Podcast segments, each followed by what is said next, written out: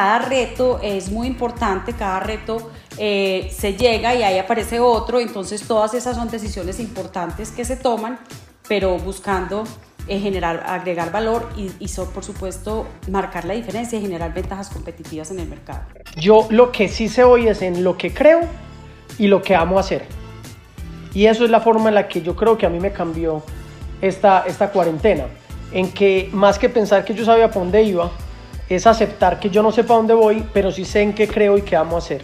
Es entender que este es un año que no es para crecer, sino para madurar o sea, olvidarme y renunciar a todos excedentes de rentabilidad y a todo ese progreso que yo veía para este año en términos económicos, porque vamos a tener otro progreso. Los emprendedores tenemos un rol fundamental en nuestro país y en el mundo y es transformar con nuestras actividades, con nuestra pasión y con nuestra resiliencia nuestro entorno.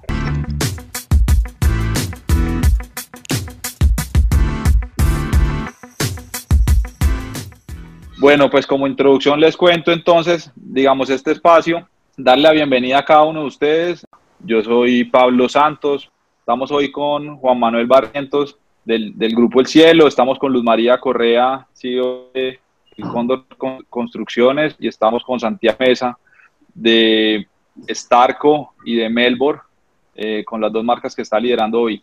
Esta es la primera versión del Pixabox de Finactiva. Este es un espacio casual donde vamos a compartir con tres grandes empresarios alrededor de una pizza cada uno, donde todos estamos, eh, tuvimos la oportunidad de pedir una pizza de nuestra preferencia para compartir ideas y recomendaciones a los emprendedores que nos están escuchando. Le quiero hacer la cuña al empresario. Aquí tenemos la pizza, la mía llegó de Amasa, es una pizza primavera, se ve deliciosa ya. Esta es Antonia, en el Carabanchel. Yo tengo una pizza greco de Olivia, ya me dejaron aquí un par de porciones porque el resto sufrí un, un peaje. A mí, la mía es de Papa Yo tengo dos pizzas preferidas, la, la, de la Serenísima delgadita y esta gruesa Papa John's. La idea con este Pizza Voz es compartir con los empresarios que nos escuchan la experiencia de cada uno de los, de los invitados que tenemos el día de hoy eh, donde cada uno de su sector, cada uno participa en un sector diferente de la economía, nos pueda compartir su visión, nos pueda compartir sus experiencias, nos pueda compartir sus recomendaciones de manera casual. Eh, un poco contarles sobre Finactiva. Finactiva es una plataforma de crédito digital que viene financiando desde hace tres años las empresas con más futuro que historia de Colombia. Hemos logrado financiar más de 500 compañías en 30 municipios del país, logrando tener un impacto muy positivo en términos de inclusión financiera, dándole acceso a la primera operación de crédito a las empresas que reciben nuestra financiación y apoyando fuertemente también todos los temas de, de emprendimientos liderados por mujeres. Estamos absolutamente convencidos que los emprendedores tenemos un rol fundamental en nuestro país y en el mundo y es transformar con nuestras actividades, con nuestra pasión y con nuestra resiliencia, nuestro entorno. Eh, cada uno de los emprendedores que estamos apoyando con financiación están transformando sus industrias, creciendo de manera acelerada y generando un impacto positivo en el planeta. El, el tema del día de hoy es, em, estamos hoy viviendo una gran coyuntura causada por el COVID-19 en el mundo, una coyuntura que inició siendo sanitaria, una coyuntura que se está expandiendo a todos los sectores de la economía y que de alguna forma u otra pues nos impacta positiva o negativamente, eh, pero que al final del día pues se vuelve un replanteamiento de cómo funcionan los negocios, de, un replanteamiento a todas nuestras tendencias de consumo, un replanteamiento a la forma como estamos abordando las situaciones en el día a día. Este, esta coyuntura también nos ha permitido y la cuarentena eh, compartir más con nuestras familias, valorar ciertos aspectos de la vida de cada uno que en el día a día eh, y en el afán de los negocios pues se habían olvidado, no se le estaba dando el valor adecuado. Entonces eh, quisiera darle la palabra a Luz María. Luzma, te invito a que te presentes, a que nos cuentes qué estás haciendo y qué pizza eh, estás disfrutando hoy. Buenas tardes a todos, gracias por esta invitación tan especial y tan agradable, mm, un formato que me parece muy rico, estoy disfrutando una pizza primavera que me encanta. Eh, me la trajeron de Amasa y fue una invitación de Finactiva. Mm, yo pues soy el presidente de una compañía eh, que se llama Construcciones El Cóndor. Es una compañía que está dedicada a construcción de infraestructura y hace inversiones en concesiones en infraestructura vial. Llevo en la empresa 33 años y pues como ahorita les voy a contar en algún momento, eh, he crecido dentro de la empresa y, pues ha sido una experiencia maravillosa. Eh, soy parte del equipo de Finactiva también, estoy en su junta y también soy una privilegiada por poder ver todo lo que se está haciendo en Finactiva con los emprendedores, con todo el tema de, financiamiento eh, digital. Esto es, es generar nuevas maneras de hacer las cosas, que es lo que necesitamos en este país. Santiago, te doy la palabra para, para que nos cuentes un poco de, de, ti y de tu trayectoria. ¿Qué pizza estás disfrutando? Eh, bueno, muchas gracias también por invitarme. Eh, me estoy comiendo una pepperoni de Antonia, eh, un chef que hace una pizza artesanal muy chévere acá en el Retiro, en el Mall Carabanchel, lo sigo apoyando. Eh, hoy dirijo dos compañías, una hago la codirección porque no soy el CEO, que es Starco, eh, pero inicialmente fundé Melbourne, una comunidad creativa hace ocho años, con una iniciativa muy importante y es poner la creatividad a favor de la innovación, a favor de los retos de negocio, pero que también lo hacemos a favor de la comunicación y resolvemos los problemas que tradicionalmente resuelven las agencias de publicidad. Listo. Como primera muestra, que se convirtió en un spin-off de nosotros el año pasado, hicimos Starco, un evento en el cual nos reinventamos toda la experiencia del juego de roles de todas las personas que asistían al evento. Terminamos haciendo una subasta y hoy se convirtió en una compañía con una gran proyección, aplazada por el momento claramente por el tema de COVID, íbamos 2, 3 y 4 de junio. Por ahora tenemos dos fechas, unas tentativas para septiembre, que con el escenario que ha ido cambiando ya parece que tampoco va a ser, pero también tenemos para febrero del otro año. Eh, entonces estoy liderando esos dos equipos. Muchas gracias Santiago. Bueno Juan Manuel, cuéntanos un poco de tu trayectoria y, qué pizza estás disfrutando. Em, yo soy Juan Manuel Barrientos, eh, soy cocinero. Eh, como tanto en los restaurantes que me gusta un poquito la comida rápida, entonces pedí una Papa John's de piña y tomate.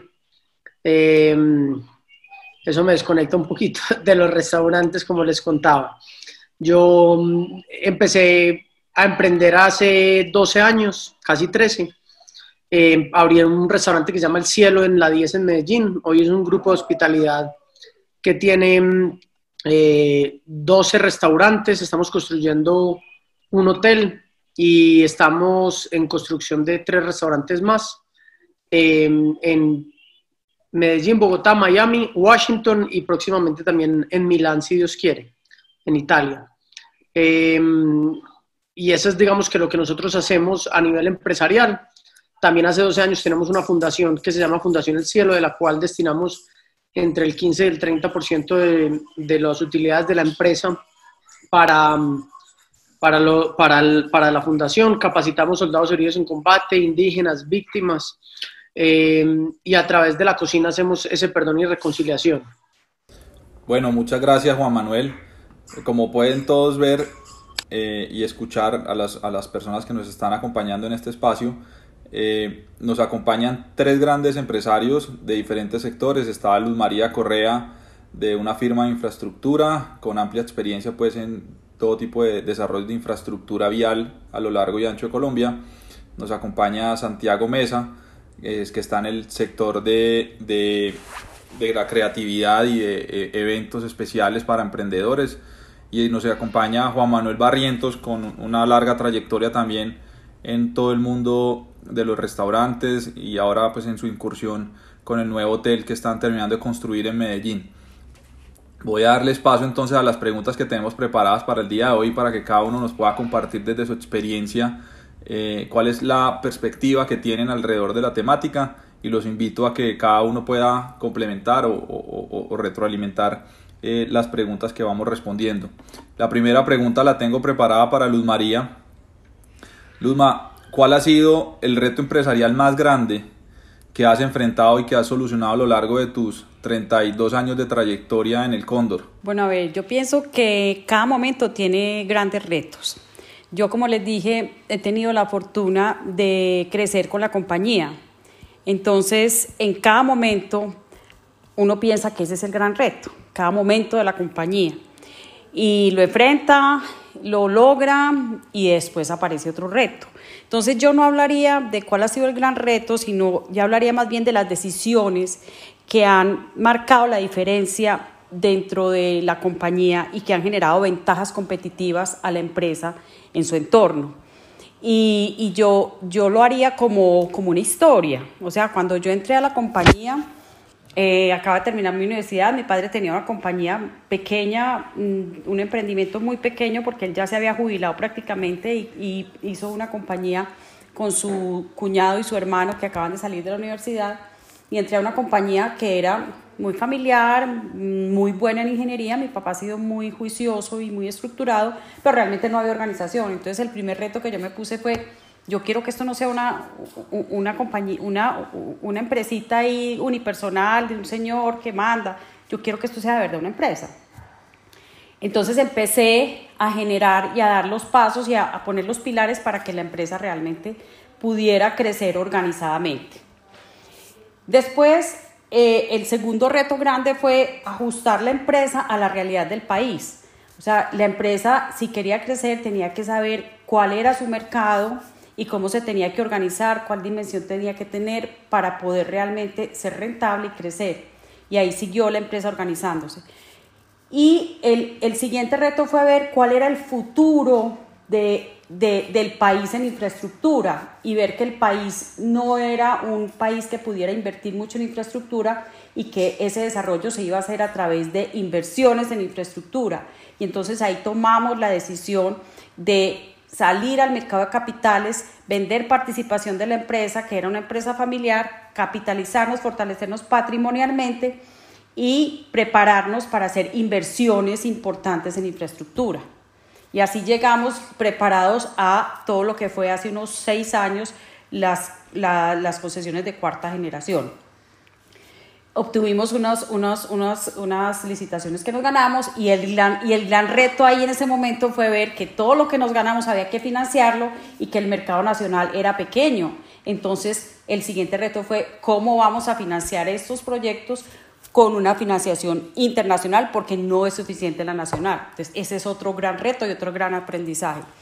Y yo diría que el último de los retos ha sido ya a nivel corporativo, como una compañía de este tamaño no puede depender solamente del mercado bancario eh, para su financiación y ver cómo nosotros, con toda la trayectoria que traíamos de ser emisores en el mercado, de ser, perdón, estar listados en bolsa, manejar altos, altos estándares de gobierno corporativo y de mantenernos eh, con transparencia en el mercado, podíamos eh, llegar a tener una financiación ya no solamente bancaria, sino en mercado de capitales. Entonces, esto pues a grandes rasgos es, cada reto es muy importante, cada reto eh, se llega y ahí aparece otro, entonces todas esas son decisiones importantes que se toman, pero buscando eh, generar, agregar valor y por supuesto marcar la diferencia y generar ventajas competitivas en el mercado. Luzma, rescato, rescato mucho, digamos, la historia como la has ido contando y cómo cada momento de crecimiento de tu compañía ha tenido, has tenido que enfrentar unos retos que con, con disciplina y con el acompañamiento de tu equipo has ido, has ido solucionando. Eso es muy importante. Nosotros en Finactiva enfatizamos mucho en que dependiendo de las etapas de crecimiento de las compañías, las compañías tienen que buscar soluciones de financiación distintas no es lo mismo cuando una compañía está en fase de ideación y prototipado a cuando una compañía está en fase de escalamiento acelerado o de expansión internacional. En ese sentido, eh, perdón que me están trayendo una otra bebida. Gracias, mi amor. Eh, en, ese mismo sentido, Luzma, eh, es muy importante resaltar, digamos que, que como empresarios, independiente de la coyuntura en la que estemos, de los momentos difíciles o de los momentos duros en los que estemos, pues en equipo podemos solucionarlos, tomar decisiones para seguir adelante y que con la misma resiliencia de siempre podemos continuar para, para hacer sostenibles nuestras compañías en el largo plazo. ¿sí? Me imagino yo que, que en estos momentos que las, las obras que ustedes están desarrollando, eh, no sé si tienen algún tipo de, de afectación con la cuarentena, si pueden estarse ejecutando y, seguir construyendo. Y hay unos compromisos contractuales también con inversionistas y con fondeadores, donde ustedes deben atender unos flujos, unos flujos de, de esos servicios de deuda. Eh, debe ser una coyuntura compleja de manejar. Eh, los emprendedores pues tenemos poca deuda, pero ustedes pues en, en la, en, en la proporción eh, de la dimensión de los proyectos que manejan pues deben tener operaciones grandes. ¿Cómo ha sido en, ese reto actual? ¿Cómo ha sido el, el, el manejo y, y, la forma como te has comunicado y cómo has eh, ido transmitiéndole a tus diferentes stakeholders eh, las decisiones que, ha tomado, que has tomado en la compañía? Yo sí rescato de lo que acabas de decir una cosa súper importante y es que todo esto se hace con unos grandes equipos, o sea, uno tiene que rodearse de las personas que profesionalmente y personas, muy buenas personas, porque si los equipos no tienen grandes personas y grandes profesionales, lograr todo lo que, se, lo que hay que lograr es muy difícil. De hecho, son, retos, son retos importantes, pero se necesita que esos equipos estén muy cohesionados y que cada uno tenga un rol muy claro que, que complemente al otro. Eh, realmente este es un momento, como tú dices, en donde lo primero que nosotros como equipo tuvimos en la mente es la responsabilidad que tenemos con todos nuestros grupos de interés, como llamas tú los stakeholders. Nosotros tenemos accionistas, tenemos colaboradores, tenemos comunidades, tenemos clientes, tenemos financiadores, tenemos aliados. Son, es son todos eh, públicos muy diferentes a los que hay que generarles un mensaje de que cuáles son las prioridades de la empresa, con, el, con la gran prioridad que tiene siempre una empresa esta, es que sea sostenible en el tiempo. Entonces, la primera prioridad era la salud, y, la, y, el, y, que nuestros colaboradores sintieran que tenían una empresa que los iba a acompañar durante este proceso, pero que todos ponemos, ¿sí? La empresa pone, pero todos ponemos. Entonces hicimos un programa con la gente, eh, primero de cuidar su salud y después de vamos a ver cómo vamos juntos a afrontar esta coyuntura. Nuestros proyectos estuvieron abiertos hasta el, hasta el, hasta el fin de semana del 20 alrededor de 5.500 colaboradores directos e indirectos que estaban trabajando a partir del 24 se fueron a sus casas y ayer ya el gobierno nos dio eh, luz verde para con unos protocolos reiniciar actividades en los proyectos. Pero esto ha sido, pues como bien te digo, un equipo con roles muy claros cada uno. Eh, afrontando y tomando decisiones de muy corto plazo, prácticamente uno o dos días, viendo cómo, se, cómo, cómo está cambiando todo. Y pensando en un mediano plazo muy, muy corto, que es una o dos semanas, y un largo plazo en este momento para nosotros son 13, 14 semanas. Pero siempre muy basados en la sostenibilidad de la empresa y su, flujo, y su, y su flujo de caja, que es básico, y, eh, y la responsabilidad con todos estos grupos de interés. Gracias, Luzma. Santiago, Juan Manuel, ¿les gustaría complementar algo sobre esa respuesta o tienen alguna inquietud al respecto? Una pregunta que me hace pensar, fue, pucha, ¿será que yo estoy midiendo otros tiempos? Pero tú alcanzas a ver diferencias en tus negocios cuando dices que el mediano plazo son dos semanas y que el largo plazo son diez, fue, pucha, eso es bien apretado.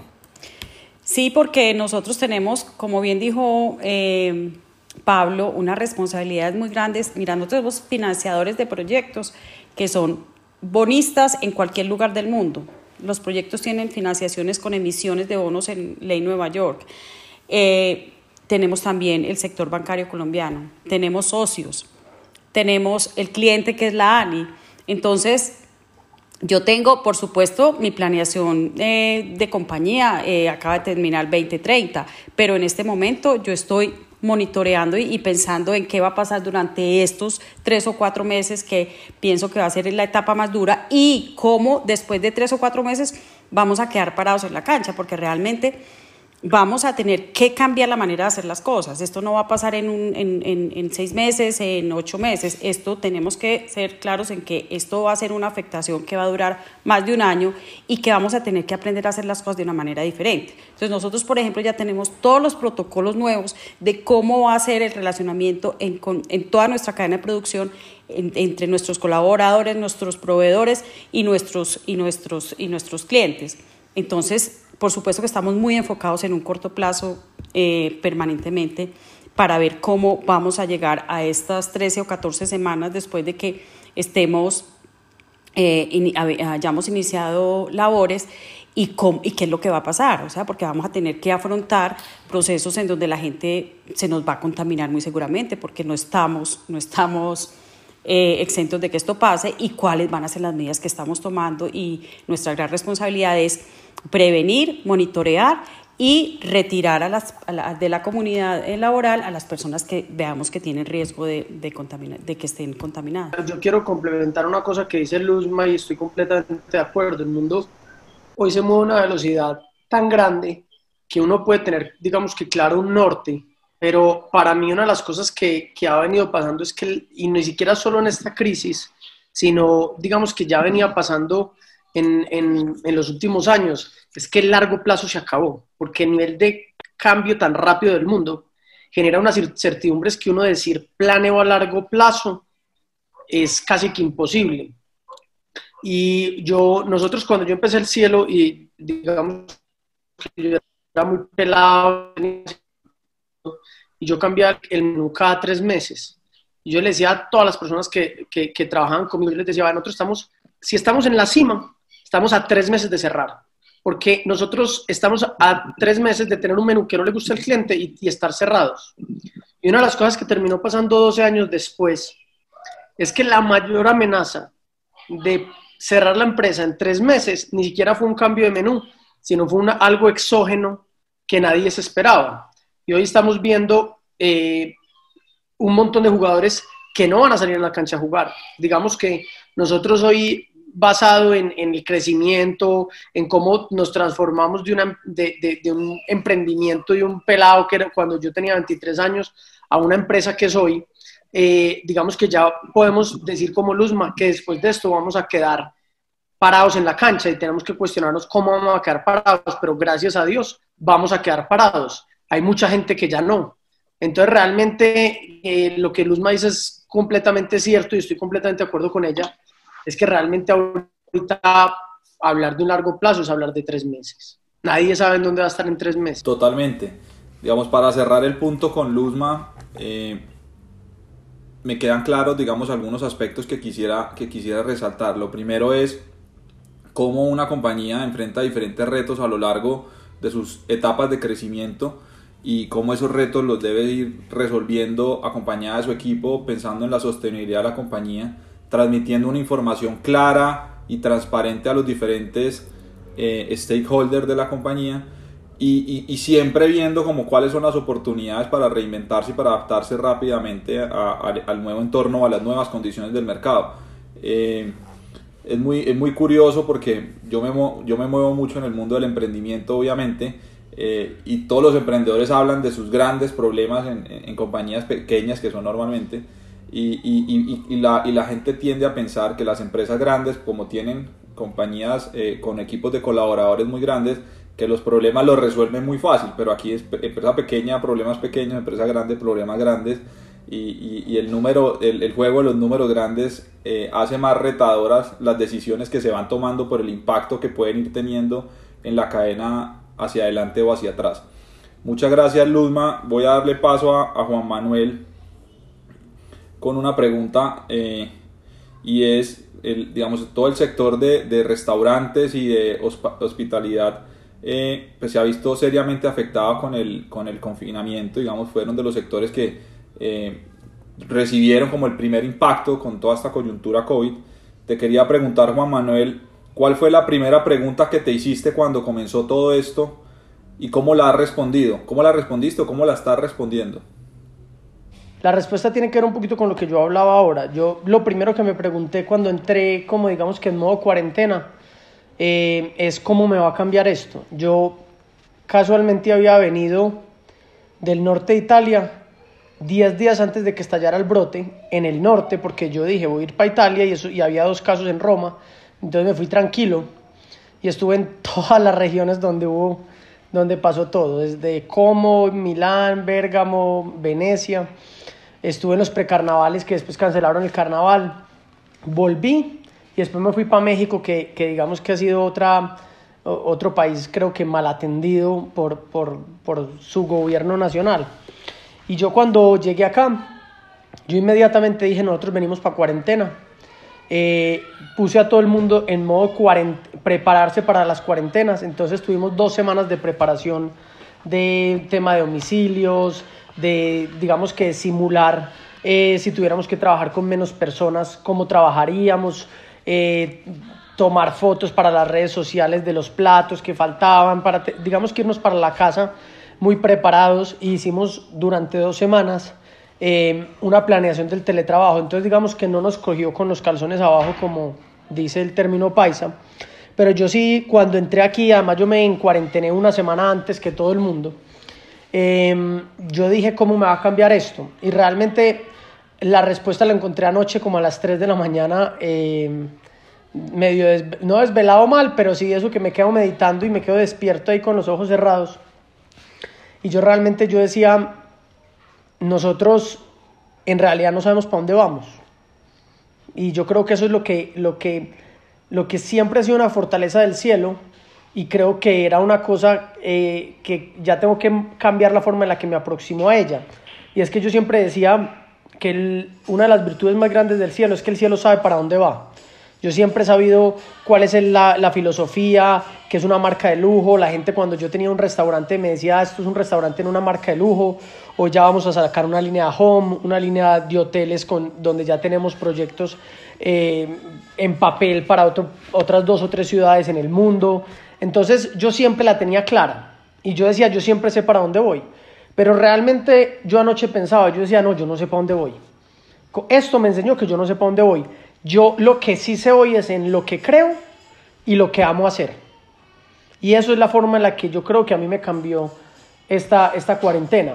En que más que pensar que yo sabía para dónde iba, es aceptar que yo no sé para dónde voy, pero sí sé en qué creo y qué amo hacer. Y otra reflexión que me gustaría em, dejar de todo esto es que independiente de que a esta crisis puntual se le haya puesto la crisis del COVID o la situación del COVID, yo creo firmemente que esto no es una crisis del COVID, sino una crisis ambiental. Esto se generó por un mal uso y una mala explotación de una raza que somos los seres humanos a otras razas de animales y de ahí se derivó el virus. Pero nosotros veníamos con una serie de crisis ambientales en un pésimo e inconsciente relacionamiento con el medio ambiente y con la naturaleza, consumiendo bienes de manera irracional y no hacíamos caso. Y yo decía, eh, el COVID, la primera reflexión que yo hice es, el COVID nos ataca. Luego empecé a ver cómo eh, la naturaleza empezó a regenerarse, además de manera hermosísima y rapidísima. Los canales de Venecia, los delfines en las bahías y miles de cosas que no hemos visto. Entonces yo después pensé, el COVID nos ataca y protege la naturaleza. Y después, eh, yo soy muy ambiental, pues a mí me gusta mucho el tema ambiental y hemos hecho unos cambios muy grandes en la empresa para mitigar la crisis climática y empecé a ver que había más de 15 millones de muertes al año por, eh, por, el, por, por, la contaminación y solo había em, como en, en ese momento como 20 mil muertos en el mundo. En ese momento, en la crisis del mundo, había más o menos si dividíamos esos 15 millones como 1.200.000 muertes por mes por contaminación. Entonces yo decía, al final del día, no solo el COVID no nos ataca, ni solo está protegiendo la naturaleza, sino que al final del día nos está protegiendo a nosotros, porque hoy nosotros en la casa estamos muriendo un millón y y punta mil personas menos que las que morirían si estaríamos afuera por la contaminación. Entonces yo al final del día también quiero dejar la reflexión que esto no es una crisis de un virus, esto es una crisis ambiental y cuando nosotros salgamos de esta cuarentena tenemos que tener una conciencia mayor para relacionarlos con la naturaleza, para consumir animales, para explotarlos para el cuero, para las billeteras, para los zapatos, para la comida, para un montón de cosas que tenemos que cambiar ese relacionamiento. Entonces, no hay ningún problema que se solucione con el mismo nivel de conciencia que se generó. Y yo creo que todos debemos salir de acá con un nivel de conciencia superior para solucionar un problema ambiental, porque el COVID para mí es un problema ambiental. Muchas gracias Juan Manuel, me, gusta mucho tu aproximación a esa pregunta de, bueno, y entonces para dónde vamos. Eh, has logrado, digamos, construir una marca y desarrollar una, una cadena de diferentes tipos de establecimientos para, para transmitir tu marca de lujo al mercado y, pues el crecimiento demuestra cómo el mercado ha ido aceptando y, consumiendo esa marca. Eh, me gusta mucho como el, el, planteamiento, bueno, entonces para dónde vamos, estamos acostumbrados a tener todo bajo control, a tener todo rigurosamente planeado y cuando esta, este tipo de situaciones eh, pasa y nos patean el tablero y, perdemos el control del juego, eh, pues eso a muchas personas les genera shock, algunas entran en pánico, a todas nos genera miedo, pero definitivamente ese miedo nos lleva a, reflexionar, a replantearnos y a reinventarnos. Eh, me queda muy claro el tema de que tu esencia, tu esencia es en qué crees, en qué crees y cómo lo puedes resolver. Eh, pues más allá del, del, ADN de tu marca de lujo que, que, que había resuelto anteriormente y con todo ese portafolio de productos que ibas desarrollando. Eh, te quería preguntar el tema con tus, con tus, digamos, en ese reto, cómo transmitirle a tu equipo de trabajo, digamos, que estás en un sector eh, digamos, más afectado y que, que, la cuarentena nos lleva pues a, parar actividades. Eh, he visto, por ejemplo, que en tus restaurantes no estás haciendo domicilios directamente de producto terminado, sino que estás desarrollando otras, otras estrategias.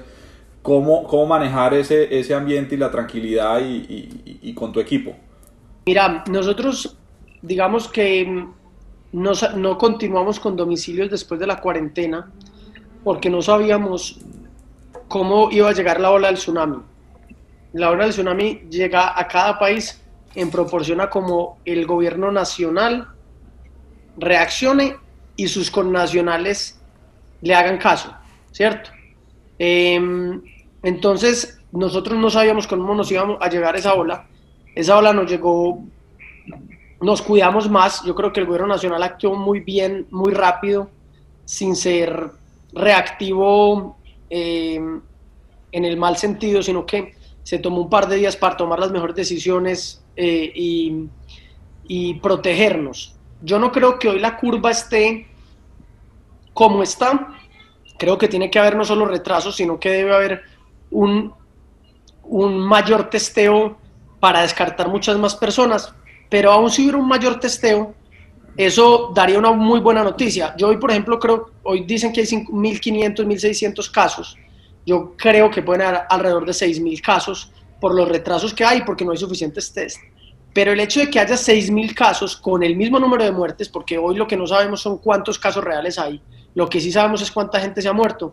Realmente cuando, cuando nosotros salgamos a hacer un testeo, nos vamos a dar cuenta que nuestra tasa de mortalidad en Colombia va a ser muchísimo menor que inclusive la que hay hoy y eso es una cosa muy positiva. Entonces eso hizo que el gobierno pues empiece a pensar en estas cuarentenas inteligentes y todo esto. Entonces, cuando ayer dijeron, no, la cuarentena la vamos a alargar, porque además la curva empezó a planar y además no nos cogió la ola del tsunami como cogió a Nueva York o como cogió a Italia o como cogió a España, entonces nosotros ya sí dijimos, venga, entonces ya sí es hora de que podamos salir de una manera más responsable, ya que vimos que la ola no iba a llegar tan alta, o por lo menos esta primera ola, porque no sabemos cuándo salgamos y después vamos a tener una segunda ola de contagio altísima, que ese es otro gran riesgo que, el que vamos a vivir después del 27 de abril.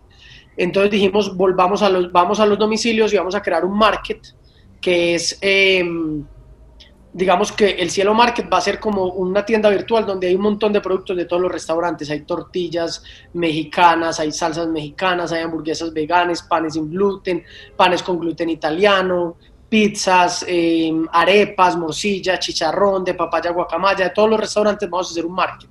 Y aparte vamos a activar los domicilios. Entonces la próxima semana vamos a empezar con esos domicilios, también atendiendo un poquito los protocolos que ya se conocen de mucho mejor, eh, de, pues de atención a la crisis, del distanciamiento, de cuántas personas por metro cuadrado pueden haber en las cocinas, cómo atender el tema de los domicilios, cómo cerrarlos, y un montón de cosas. Entonces realmente hoy, ya que vimos que la ola no llegó tan alta, vamos a ir a domicilios a partir de la próxima semana para también tratar de solventar pues la extensión de la cuarentena, porque nosotros digamos que cuando en la semana en la que nos preparamos salimos a hablar con los bancos, salimos, nosotros digamos que somos una empresa muy chiquita pero muy organizada, mi papá es supremamente organizado, entonces ya teníamos como toda la documentación y apenas salieron las ayudas del gobierno, ahí mismo teníamos los créditos en, creo que en el segundo día de cuarentena nosotros ya teníamos garantizado el primer mes de nómina, pero como no lo alargaron, ya dijimos, venga, tenemos que salir a trabajar un poquito para garantizar esos mínimos vitales de las personas.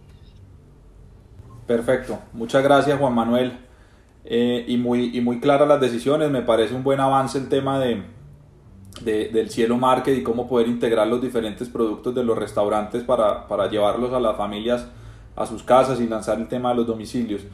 Luzma y Santiago tienen alguna pregunta o algún comentario sobre, sobre los temas que está tocando Juan Manuel.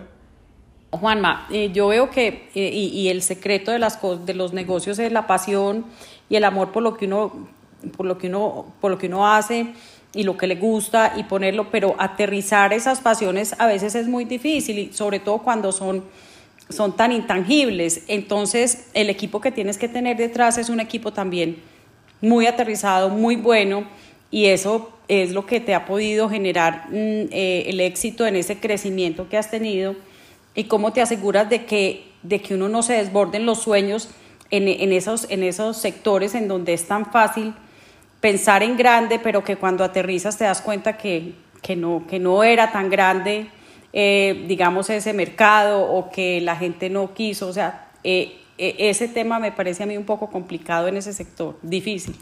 Digamos que yo he tenido una, la bendición más grande, y yo siempre lo he mencionado de mi vida, es, es mi familia.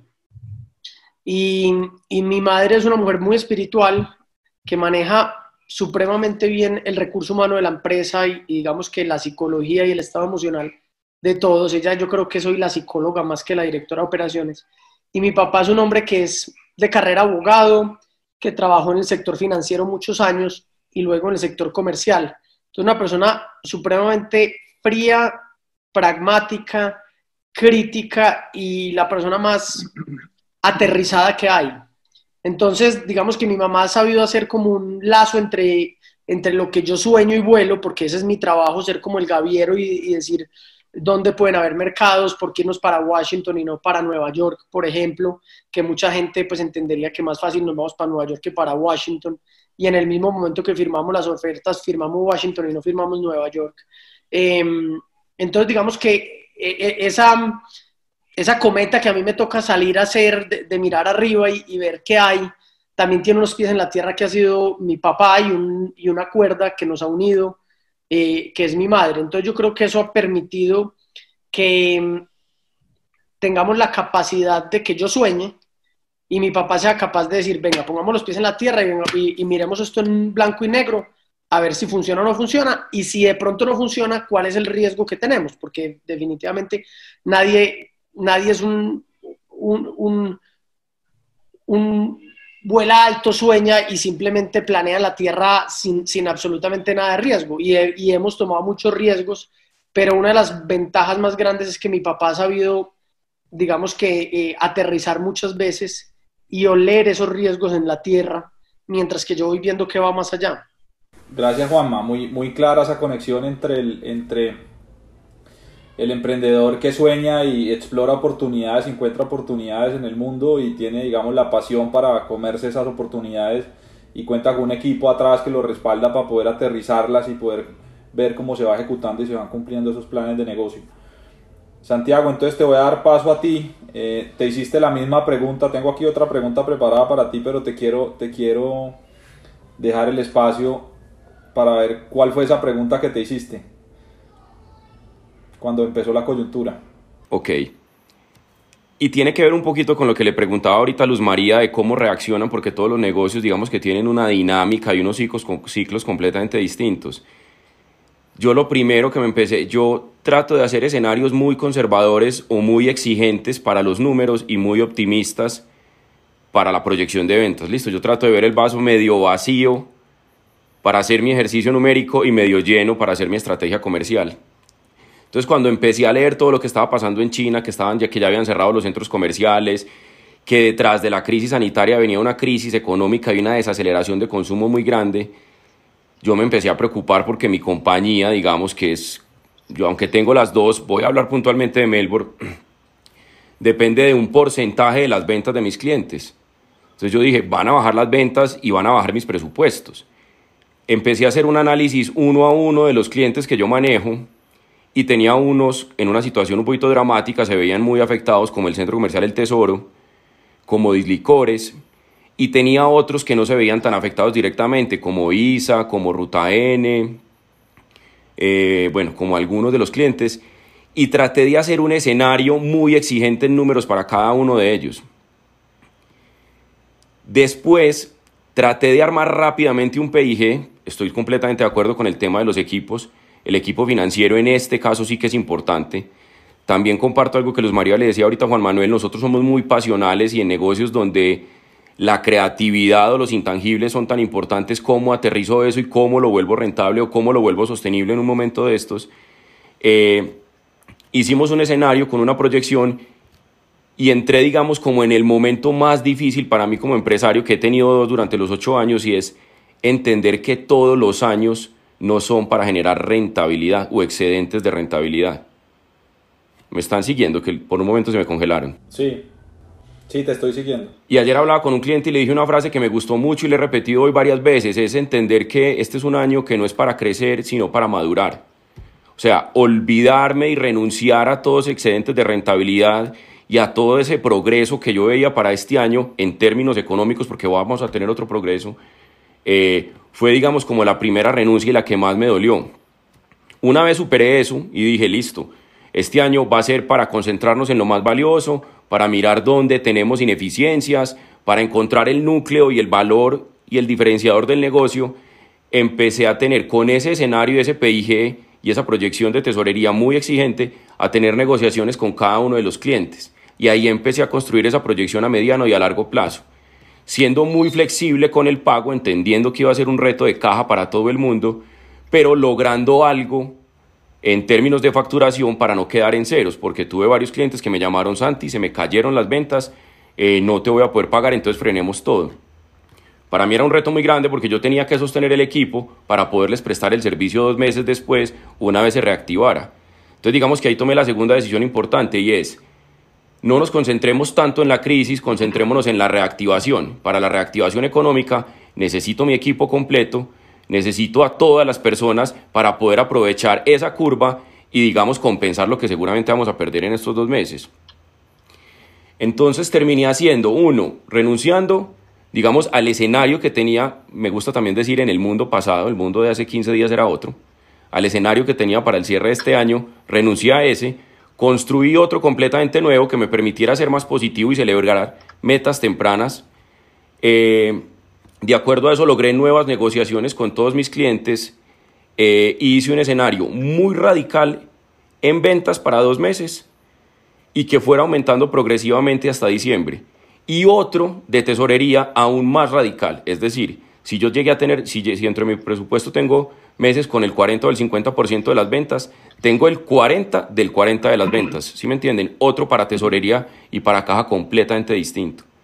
Eh, nada, y me preocupé por sostener el equipo completo y hoy mi estrategia, no sé si suena ambiciosa, pero es en un escenario muy difícil poder sostener a mi equipo completo con una disminución de salarios, ya la hicimos, nosotros actuamos muy rápido, también salimos muy rápido a cuarentena a los 44 del equipo, poderlo sostener hasta diciembre. Entonces digamos que todos esos fueron mis escenarios y de esa manera fui como teniendo para mí, por eso le preguntaba ahorita, vuelvo y repito a Luz María, yo tengo un escenario a mediano plazo o a corto plazo de abril y mayo, muy dramático, dramático pero siendo positivo frente a la situación, eh, y que empieza progresivamente a mejorar hasta diciembre nada que ver con lo que tenía planteado en diciembre o en enero de este año, pues.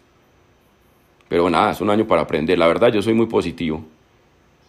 Gracias, Santiago. Y muy, muy importante, digamos, esa, esa, esa renuncia que hiciste inicial, pues es clave para poder como empresario eh, tener claro que no es, no es un año para crecer, sino es un año eh, para optimizar, para mantener y para poder darle sostenibilidad a la compañía eh, y ver cómo rápidamente pues pudiste adaptarte para que tus clientes pudieran contar con tus servicios. Me imagino que ha sido muy difícil el tema de los pagos. Eh, hemos visto cómo las empresas grandes han ido postergando los pagos eh, de sus proveedores, en todas las cadenas de proveedores. Eso digamos afecta al flujo de caja.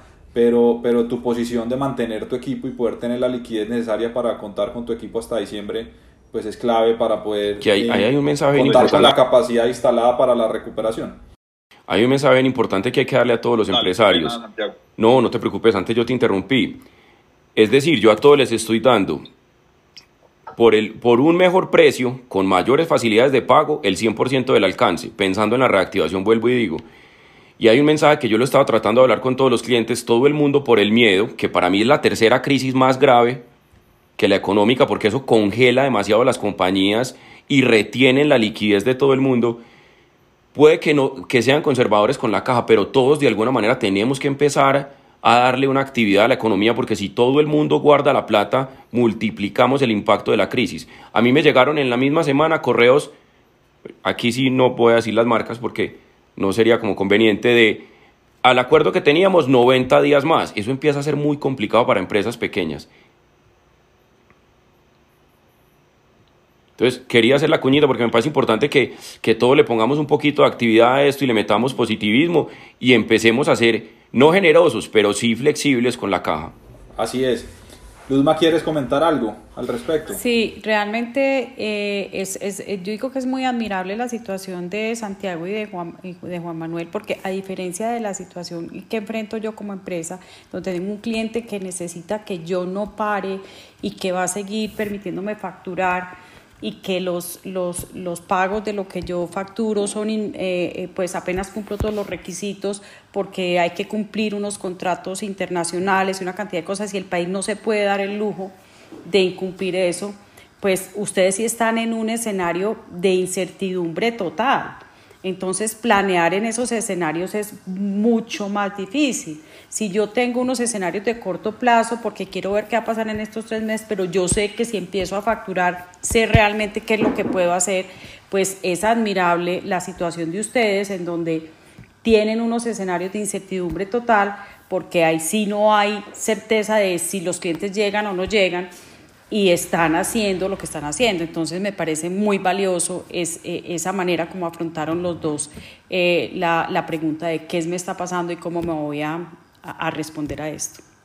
Muchas gracias. Sí, hay que, hay que aprender a trabajar con la incertidumbre. Sí, escuchándolos, eh, así es, escuchándolos a los tres, pues me, se me hace muy difícil quedarme callado sin compartirles un poco de, la, de las medidas y de las preguntas que nos hemos hecho al interior de Finactiva contarles que contarles que digamos cuando cuando todo esto comenzó yo pues tengo un background eh, que se ha originado en diversas compañías financieras seguros bancar eh, riesgos digamos siempre teniendo como como claro todo el tema de la gestión y la administración del riesgo.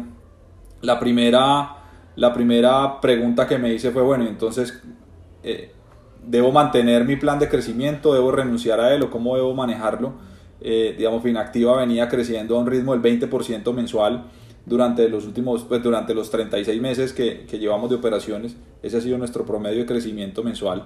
Eh, con, un, con un plan de inversiones, de inversión en equipo, de inversión en infraestructura, inversión en tecnología, digamos, bastante grande y ambicioso, y con un plan de levantamiento de capital eh, para sostener ese ritmo de crecimiento, pues también bastante ambicioso ambicioso, pero que durante los últimos años lo habíamos logrado eh, cumplir y lo habíamos logrado ejecutar.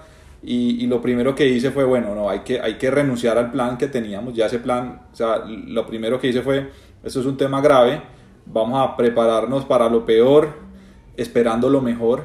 Eh, yo le decía al equipo mío, estamos en tiempos de guerra, vamos entonces a armar un, un, un comité de coyuntura donde vamos a evaluar las diferentes acciones, cuidar full al equipo de trabajo con diferentes medidas que tomamos, siempre preservando la liquidez de la compañía. Afortunadamente pues hoy tenemos eh, casi que para completar todo el año un poco más de liquidez en, en, nuestra compañía, pero nosotros administramos riesgos de más de 500 compañías que hemos financiado a lo largo y ancho de Colombia y en ese sentido pues tenemos que entender también que todas esas compañías clientes nuestros iban a tener dificultades para pagar y que iban a necesitar el apoyo y acompañamiento nuestro para poder para poder eh, atender su servicio de deuda. Entonces, pero implicó para nosotros cambiar el chip, implicó para nosotros eh, volcar una gran parte del equipo que estaba enfocada en crecer, con una, con una, tribu de crecimiento muy grande, enfocarla en poder administrar y, acompañar a nuestros clientes en esto. Y, y, siempre viendo cuáles van a ser las oportunidades que se generan. Como, como, como emprendedor eh, estoy absolutamente convencido que debemos enamorarnos del problema, no de la solución que nosotros planteamos y cuando las empresas les hace falta financiación, en el caso del modelo de negocio nuestro, nosotros planteamos una solución, pero esa solución se puede solucionar de diferentes formas y me he concentrado en este tiempo en, en encontrar oportunidades de negocio y tal vez nuevas, nuevos modelos de operación que nos permitan, digamos, atender la demanda y el dolor que tienen todas las necesidades, todas las compañías en Colombia alrededor de la necesidad de capital de trabajo. Pero entonces como emprendedores pues debemos ser conscientes que el mundo es antes del COVID y después del COVID, que va a haber una recuperación que va a ser lenta y que nuestras compañías sí o sí tienen que adaptarse a esa nueva realidad y que junto a nuestros equipos de trabajo pues debemos ser capaces de reinventarnos y con la resiliencia seguir trabajando para, para crecer y, y, seguir adelante. Ese era como un comentario que les, que les quería hacer ahí. Eh, yo, yo, sí, yo, yo pues quiero agradecerles a cada uno de ustedes por, por este espacio, ha sido muy, muy valioso de verdad, un espacio pues que ha sido como muy, muy, muy casual, muy no formateado, eh, donde cada uno nos ha compartido sus experiencias y, los aprendizajes en, en, alrededor de esta coyuntura. Eh, muy importante para las personas que nos están viendo y escuchando, eh, poder entender que hay tres grandes empresarios de diferentes sectores de la economía, con trayectorias distintas también, eh, pero finalmente cada uno como empresario pues ha tenido que resolver retos, ha tenido que tomar decisiones y ha tenido que eh, rearmar su plan de negocio, rearmar la planeación de su compañía para poder adaptarse a la coyuntura y poder seguir adelante. Eh, yo tengo aquí un resumen de los que quisiera compartírselos pues, como de los aprendizajes y de las, y las como recomendaciones básicas que, que podemos extraer de este primer Pixabox de Finactiva. Y es pues, lo primero es que como recomendaciones de Luz María y por las vivencias y aprendizajes que ha tenido, eh, es que las empresas pues a lo largo de su trayectoria y del momento de crecimiento en el que se encuentren, eh, enfrentan diferentes tipos de retos, que esos retos siempre deben estar eh, capaces las compañías de resolverlos en conjunto con sus equipos de trabajo, que hay que tener una comunicación clara y transparente con los diferentes stakeholders de las compañías para poder transmitir confianza y generar toda la confianza para que las compañías sigan adelante. Y muy importante también la recomendación de Luz María alrededor de tener la capacidad de poder planear en el muy corto plazo, reaccionando a, las, a, las, a la información y a las noticias nuevas que se vayan teniendo, para poder eh, tomar decisiones rápidas y poder reaccionar de manera eh, oportuna a, las, a, la, a, la, nueva información que se va teniendo disponible. Eh, por parte de Juan Manuel, digamos Juan Manuel que está en la industria de la hospitalidad, me, me, me, gustó mucho el cuestionamiento que te hiciste, que para dónde va tu compañía y cómo te vas a, a, a reinventar, la renuncia que, que, hiciste al aceptar que no sabías para dónde ibas cuando siempre lo habías tenido claro y siempre has tenido claro tu sueño y, y cómo ibas a ir creciendo tu marca de lujo en, los diferentes, en las diferentes categorías donde estabas jugando. Tener claro, tener claro lo, lo que tienes claro es en qué crees, cómo vas a resolver eso y también cómo has ido tomando decisiones en la medida que la, que la información disponible de la cuarentena pues ha ido evolucionando. Para esta primera etapa de la cuarentena tomaste la decisión de, de, de, de, digamos, congelar tus operaciones, manteniendo tus equipos y adaptando la estructura de pago de tus deudas. Eso te permitió sostenerte en la primera cuarentena. Para este alargamiento de la cuarentena, pues decidiste desarrollar un marketplace con los productos de tus diferentes restaurantes, lo cual le va a permitir a la compañía contar con un flujo de caja para mantener la operación y además lanzar la línea de domicilios. Y Santiago en el, en el sector de, de, de, de, de publicidad y de, y, y de, no lo quería llamar de publicidad, de, creatividad, un laboratorio de, creatividad para poder acompañar a las marcas en los diferentes retos de crecimiento que tienen, eh, al, al, frente de estas dos compañías de, de Melbourne y de Starco, pues te diste cuenta y tuviste la oportunidad de renunciar y, y, tener claro que este no era un año para crecer, que este es un año, digamos, para reinventarse, para encontrar eficiencias, para poder adaptarse rápidamente, lo cual te permitió renegociar términos con tus clientes para no perderlos, para poder mantener un flujo de caja. También ser flexible con tu equipo de trabajo y poder adaptar tu estructura de costos para que la compañía pudiera tener la sostenibilidad financiera ten la capacidad de ver el vaso medio lleno en, en lo comercial y medio vacío en, en, lo financiero, haciendo un mix, digamos, conservador para una coyuntura como la que estamos viviendo hoy en día. Y, y, y también el mensaje que mandaba Santiago de, de, oiga, esta, esta coyuntura que empezó sanitaria, luego económica, se puede hacer más grande si los empresarios y, digamos todos los agentes económicos del mercado comienzan a congelar los pagos o comienzan a congelar los gastos. Entonces al final lo que necesitamos entre todos es reactivar la economía, volver a que las expectativas de los negocios puedan ir fluyendo en la medida que vamos saliendo de la etapa del miedo. Eh, yo quiero por último pues agradecerles mucho, espero que hayan disfrutado la pizza que cada uno tuvo la oportunidad de recibir en sus casas, apoyando pues las diferentes pizzerías de la ciudad. Esperamos Juan Manuel para el siguiente Pizza Box de Finactiva poder contar con los domicilios de la Serenísima. Soy fan de, la, de, la, pizza de la Serenísima. Eh, un último comentario o recomendación que cada uno quisiera hacerle a, las personas que nos están viendo y escuchando. Empiezo por Luz. La actitud de los líderes y de todo el equipo tiene que ser una actitud de optimismo. No quiere decir que digamos, no, esto se va a solucionar fácil. No, es vamos a salir de esto me parece súper válida eh, la posición de Santiago. Este no, es una, este no es el año de la rentabilidad. En este año vamos a encontrar muchos otros factores diferenciadores dentro de cada una de las compañías que nos van a permitir salir adelante. Eh, eso es maravilloso, las crisis, de las crisis aparecen cosas maravillosas, entonces encontremos todas esas ventajas que podemos sacar y saquémoslas adelante como equipos muy cohesionados y optimistas porque de esto vamos a salir y vamos a aprender cosas nuevas y la actitud al cambio tiene que ser totalmente abierta. Sí, un tema más de actitud que otra cosa. A mí hay una frase que me encanta y se la ha dicho mucho a mi equipo. En las crisis unos lloran y otros venden pañuelos.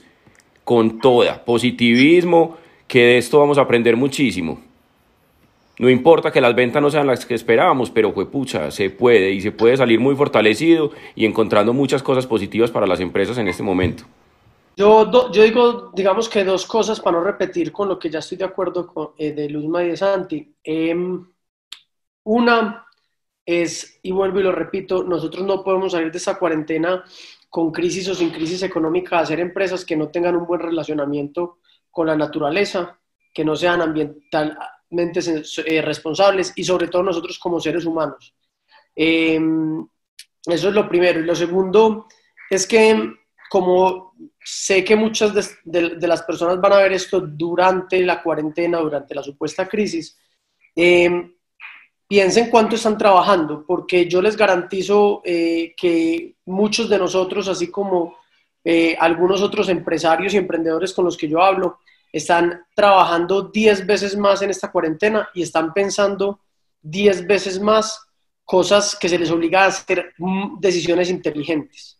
Yo nunca había tenido tanta presión por tomar una decisión inteligente, por tener, tomar una decisión acertada, por tomarla rápida sin ser desesperada y nunca había trabajado tanto ni había hecho tantas reuniones en mi vida como las estoy haciendo hoy. Entonces también piensen que en esta crisis quedarse quieto es morir.